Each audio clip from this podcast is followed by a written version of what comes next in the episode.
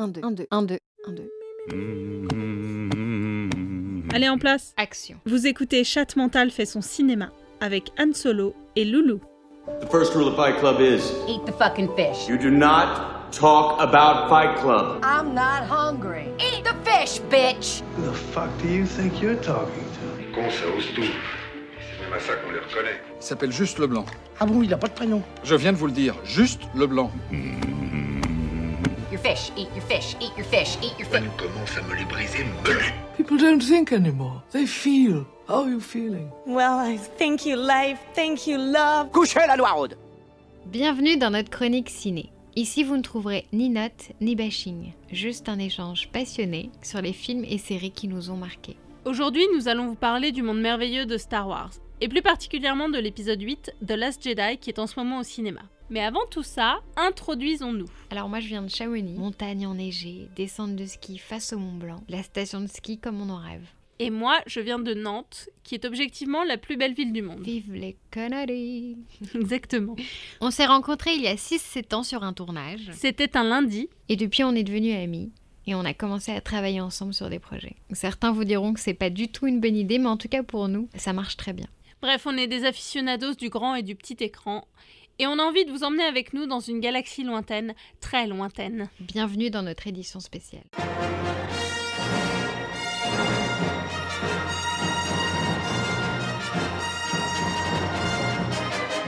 Star Wars est une saga de fantasy, et plus précisément un space opéra qui a été créé par George Lucas au milieu des années euh, 70. Le premier film sort en 1977, il est intitulé La guerre des étoiles, il est suivi de l'Empire contre-attaque en 1980, et puis le Retour du Jedi en 1983. Ces trois films constituent ce qu'on appelle la trilogie originale, et les épisodes sont numérotés de 4 à 6. Ensuite, George Lucas fait une pause de 16 ans avant de sortir un nouveau film Star Wars. Ce sera l'épisode 1, qui s'appelle La menace fantôme, et c'est comme ça que débute une nouvelle trilogie, qui raconte les événements antérieurs à l'épisode 4.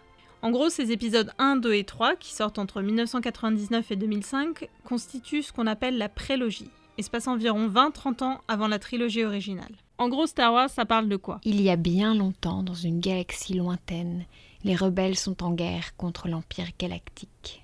On suit le parcours initiatique de Luke Skywalker, un jeune fermier de Tatooine, qui va partir à l'aventure avec le mystérieux Obi-Wan Kenobi et apprendre à maîtriser un étrange pouvoir que l'on appelle la Force. Tout par-delà. On suit Luke et l'Alliance rebelle dans leur combat contre l'Empire et le monstrueux Dark Vador. La prélogie, elle, par contre, raconte l'histoire d'Anakin Skywalker et la chute de la République. Donc avant d'être le succès et le phénomène qu'on connaît, Star Wars c'est juste un projet auquel personne ne croit, que personne ne veut. Euh, les producteurs ne veulent pas financer euh, un film de science-fiction parce que c'est pas du tout à la mode. Donc euh, Lucas s'accroche quand même et arrive à faire financer son film grâce à un autre film qu'il a fait à côté. Et il décide même d'être rémunéré aux produits dérivés pour pas que son salaire soit pris sur le, budget du film. Ce qui s'avère être une bonne idée d'ailleurs. Donc le tournage s'avère ultra compliqué, notamment il y a pas mal de problèmes de météo en Tunisie, les producteurs mettent une pression sur le film, ils sont même obligés de bidonner les rapports de production pour pas montrer les retards en fait, en disant oui oui on produit 5 minutes de film par jour, bien sûr on est totalement dans les temps, ce qui est complètement faux, le tournage prend énormément de retard. Ils arrivent à le boucler, ils finissent par organiser après montage une projection test, malheureusement sans musique ni effets spéciaux, donc ça reste peu convaincant pour les spectateurs, hein, c'est plutôt un échec. Le film sort dans très peu de salles, 32, mais en fait à sa sortie, grosse surprise, c'est un succès immédiat et en fait Star Wars devient un vrai phénomène de société qui génère tout un panel de comics, de livres, de jeux vidéo, de séries animées appelé l'univers étendu. Alors, la petite anecdote sous les sous-textes des films, Star Wars peut aussi avoir une dimension historique et un propos politique et contemporain. Les deux trilogies correspondent à deux périodes différentes de l'Amérique. Les années 1970 pour la première, qui était une période de, perte des repères, de la défaite au Vietnam, du déclin de l'autorité familiale. Le film propose de la retrouver avec la quête d'un fils qui cherche son père, et inversement. Euh, la prélogie, elle, euh, correspond à une deuxième époque américaine avec la guerre en Irak, le Patriot Act, une nation qui bascule vers des mesures liberticides pour maintenir sa sécurité. C'est la sécurité contre la liberté. C'est en ça que cette saga raconte vraiment l'histoire des États-Unis et plus largement de nos démocraties. Pour la petite histoire, entre l'épisode 4 et l'épisode 5, euh, les scénaristes ont demandé à George Lucas de décrire Palpatine. Il leur a répondu que ce n'est ni Hitler ni Staline, mais que c'est un homme politique et Richard M. Nixon est son nom. Justement, en parlant de président, Ronald Reagan a utilisé Star Wars pour son projet d'initiative de défense stratégique, et ce sont les républicains qui ont tiré euh, le plus de profit dans la saga, car Reagan n'arrêtait pas de dire que l'empire du mal, c'était l'URSS. Alors que l'histoire du film raconte absolument pas ça. Et ça a rendu fou George Lucas. Il a porté plainte deux fois contre les lobbies qui utilisaient Star Wars pour vendre ce projet réganien. Quand George Lucas commence à écrire son scénario, il se rend très vite compte qu'il a énormément de matière. Donc au lieu d'écrire un seul film, il décide de faire une trilogie, d'en écrire trois, et puis finalement de faire trois trilogies. Donc neuf films.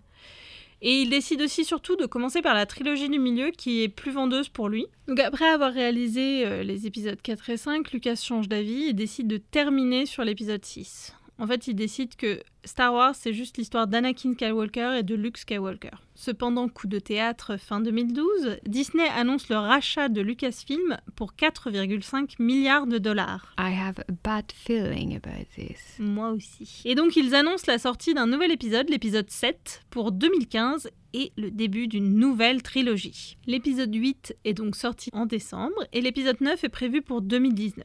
Ensuite, une nouvelle trilogie vient d'être annoncée cette année. Elle a été confiée aux mains de Ryan Johnson, le réalisateur de l'épisode 8, et sera complètement séparée des histoires de la famille Skywalker dans un autre coin de la galaxie. Donc en plus de ces trilogies, on a aussi des films dérivés intitulé A Star Wars Story. On a le film Rogue One qui est sorti en 2016. En 2018 est prévu le film Solo sur la jeunesse de Han Solo, papa. Ensuite, il prévoit un troisième film, on ne sait pas encore quand. Euh, les rumeurs parlent d'un film sur Obi-Wan Kenobi. Help me, Obi-Wan Kenobi. You are my only hope. Donc après cette petite introduction à l'univers de Star Wars, revenons à l'épisode 8, The Last Jedi, qui est actuellement au cinéma. Et qu'on s'est empressé d'aller voir le jour de la sortie. Voilà, tout à fait, en 3D. En tant que bonne geekos Star Wars, hein, on s'appelle pas Han Solo pour rien. Je me suis refait personnellement tous les films dans l'ordre chronologique euh, avant de revoir l'épisode 8. C'est-à-dire 1, 2, 3. 1, 2, 3, 3 et demi, 4, 5, 6, 7, hein, un par semaine. Ce qui était intéressant, ce qui remet bien dans l'ambiance, dans l'univers. C'est pas comme si je les avais déjà vus à peu près une dizaine de fois avant. Pour ma part, qui ne suis absolument pas une geekos de Star Wars et qui ne s'est pas fait le marathon de 1, 2, 3, 4, 5, 6, 7, mais qui s'est quand même fait le 7 l'année dernière, hein, quand même, parce qu'on suit euh, religieusement quand même toutes les sorties des Star Wars. J'ai beaucoup aimé, je suis très vite rentrée dans, dans l'univers de Star Wars. Je crois que ce que j'ai préféré, c'est que vraiment j'ai eu l'impression d'être une gamine devant un écran avec les yeux comme des soucoupes, comme ça, ouverts, genre euh, qu'est-ce que qu'est-ce que c'est que cette chose? Qu'est-ce qui se passe? Donc voilà, je suis un peu partie dans une galaxie lointaine pendant deux heures et ça m'a bien plu. Alors, dans les gros points positifs pour moi, euh, déjà, je trouve que les personnages sont vraiment attachants. Ça fait du bien aussi d'avoir des nouveaux personnages qui sont tous intéressants, tous attachants. C'est vrai. Ils ont tous des choses à faire, ils ont tous leur petite histoire, leur petite évolution euh, qui est plutôt intéressante. Autre euh, bon point, je trouve que visuellement, le, le- le film claque bien. Ce qui est super intéressant, c'est que le film est assez déroutant parce qu'en fait, il joue avec les codes de Star Wars qu'on Mhm. connaît tout en les détournant. C'est-à-dire que tu t'attends à quelque chose et à chaque fois c'est ah ben non, ah ben non, tu t'attendais à ça mais en fait t'auras ça. Et du coup, ça rajoute un suspense où tu- du coup tout peut arriver. On sait pas du tout ce qui va se passer. On voyage de surprise en surprise. Ouais, tout à fait. Et puis dans l'histoire, ouais, il y a un côté un peu plus darkos, quoi. C'est c'est le deuxième de la trilogie, donc euh, ça se veut toujours un peu plus, un peu plus sombre, un peu plus, plus torturé. euh. D'ailleurs, gros gros point fort, hein, c'est Kylo Ren aussi, qui est quand même hyper intéressant et beaucoup plus que ce qu'on pouvait penser à la base. Et, Dans l'épisode euh, 7 Ouais, moi je le trouve beaucoup plus. Enfin, je trouve qu'il a vachement gagné euh, au niveau des C'est personnages. le masque Non, qui je- n'a plus. En- Entre autres, autre très bonne idée. Et puis même, du coup, le personnage, euh, le personnage est intéressant et l'acteur est très bon. Et la relation entre lui et Ray est hyper intéressante aussi et euh, c'est assez déroutante. Moi, ce que j'ai j'ai trouvé très intéressant dans, dans cet épisode 8, c'est aussi l'humour qu'il y avait. Il y avait une subtilité. C'est-à-dire que ça pouvait être dark, mais en même temps, Mhm. je trouve qu'il y avait une bonne touche d'humour qui marchait vachement bien. Alors, effectivement, je trouve que la photographie est vraiment bien, les plans, etc. Euh, Il y a, il y a un vrai travail d'image et franchement, ça rend vachement bien. Mais sans non plus tout le too much des effets spéciaux. Il n'y a pas trop d'effets spéciaux, on a suffisamment. Mais ça reste authentique et il y a un côté vrai. Enfin, on pourrait se dire que c'est- réaliste, que ça pourrait. euh, c'est pas. euh, euh, trop surfait avec les effets où on n'y croit pas deux minutes quoi. Personnellement, j'ai kiffé pendant deux heures. Je suis rentrée dans le film. J'ai juste kiffé. Je suis restée scotchée à mon siège. J'étais là. J'ai pris du spectacle plein les yeux. Euh, j'ai été touchée par les personnages et du coup, euh, bah, demande pas plus à un film pour, euh, pour apprécier en fait.